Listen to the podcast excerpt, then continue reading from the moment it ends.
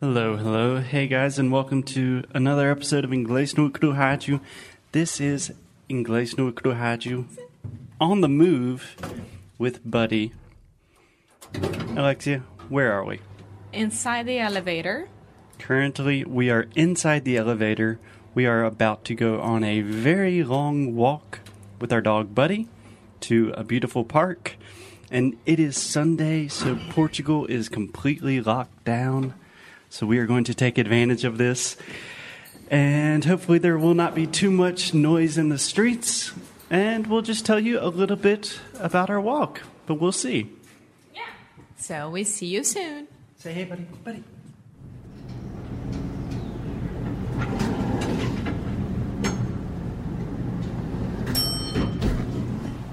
Take two. Getting back in the elevator because I forgot my mask. And I think it is important to say that you should always social distance, wear mask, wash your hands all of the time. I do not want you to think that we are being irresponsible going out on the city streets to walk our dog. Quite the contrary. Okay, here we go. Talk to you guys soon.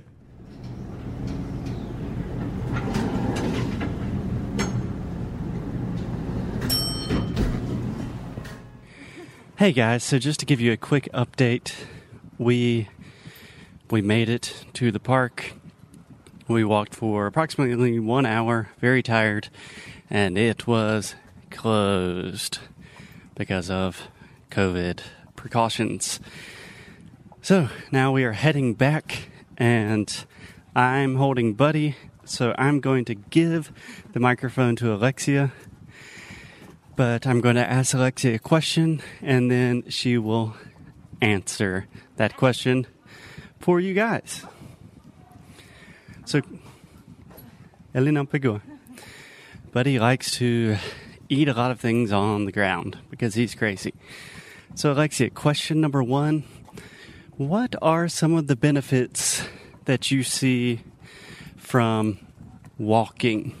So, you can talk about the physical benefits, the benefits of walking with Buddy, the mental, um, getting outside, whatever you want. Give me in as much detail as possible. Just make a case for people why they should go on more walks because you know I'm a big fan of walking. So when we get to this top of the to the top of this hill, Alexia will give y'all an answer. Walking up the hill, walking up the hill. I see a lot of doggies. It's a go right? retriever. Foster, Foster, this way. I know it's that way. That's right. Okay, so the benefits of walking, exercising, just going for a walk.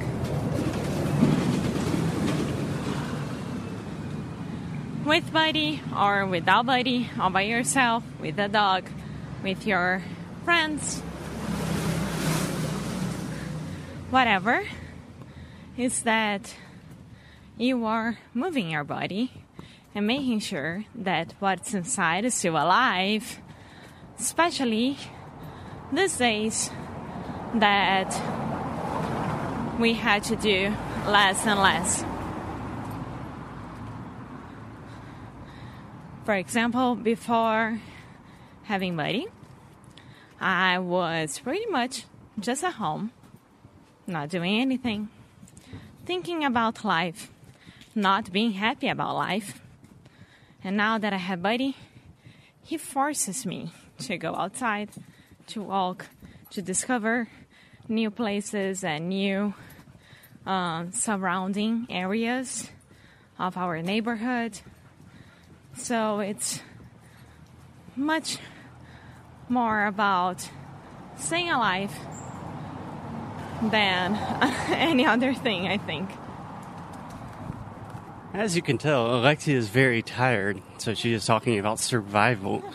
But Alexia, can you tell our listeners about your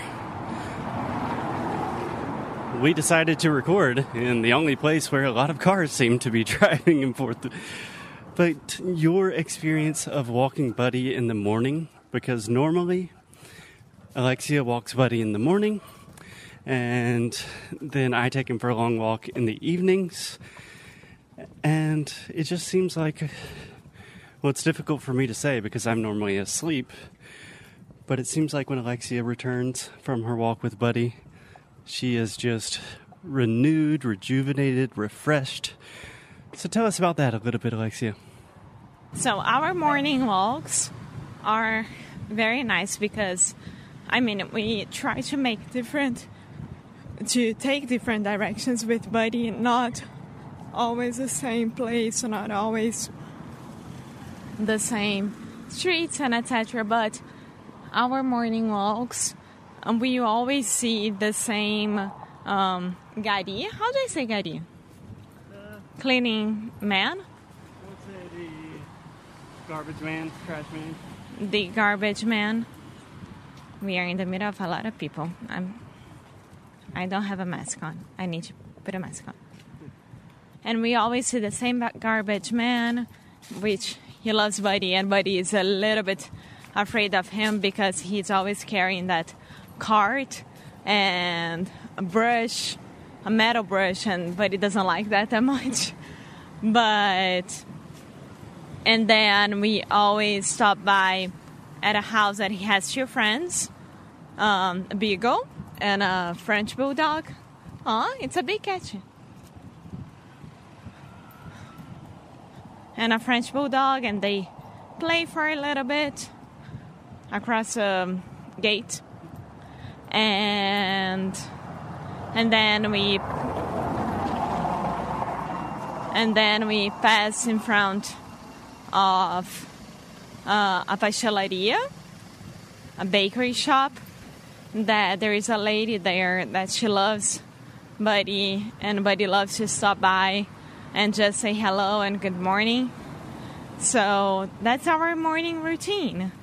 And it's amazing because he knows that when I change clothes from my pajama to normal clothes, he knows that it's time to go for a walk. So he's, he's pretty smart. How do you feel after your walk? Like, are you awake, ready to start the day? Do you feel tired? I am awake and ready to start the day. Do you think it affects you emotionally? Like, does it change your mood? I always like to exercise in the morning. I don't like ex- exercising in the evening. So for me, the best thing is like to get that pump up in the morning so I can carry on the rest of the day. Okay, so now Alexia has taken the leash, so she is walking with Buddy. So I'm going to talk to you guys for a little bit. Let me continue talking about the benefits of walking. One of my favorite things to talk about, especially when I'm walking. Walking and talking. So, like Alexia was saying, obviously there are enormous physical benefits to walking. I was telling Alexia earlier this morning that I think I'm losing a good bit of weight, and I wasn't exactly sure why. But he's trying to kill a bird. So, just in general, I feel a good bit healthier. I think I'm in a little bit better shape. And I think most of that is just because I'm walking a lot every day with Buddy. But much more important than the physical benefits of walking, for me at least, for me personally, are the emotional and mental and kind of intellectual benefits of walking. We thought this was going to be a nice, quiet walk today because the city is locked down, but apparently, people are not obeying, obeying the rules.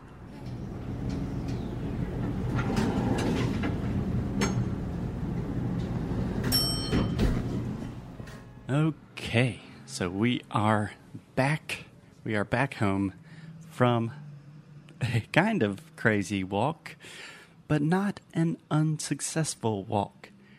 And that is one of the beautiful things about walking. It doesn't matter if you're walking to the park and the park is closed and there's a lot more traffic than you were expecting.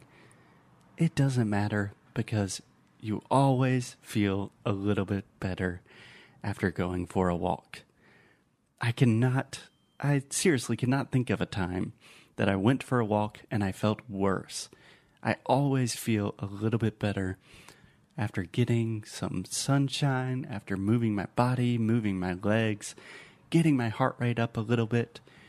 So I know that I have said it on this show many, many times, and I will say it many more times in the future. But go for a walk, sweet people. Minha gente. Go for a walk. It will make you feel good. I know that we are in the middle of a pandemic, hopefully, kind of at the end of a pandemic in December 2020, January 2020.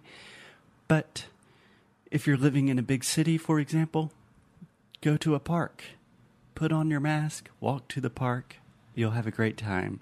If you're not living in a big city, just put on your mask and go outside. Go for a walk, listen to some podcast.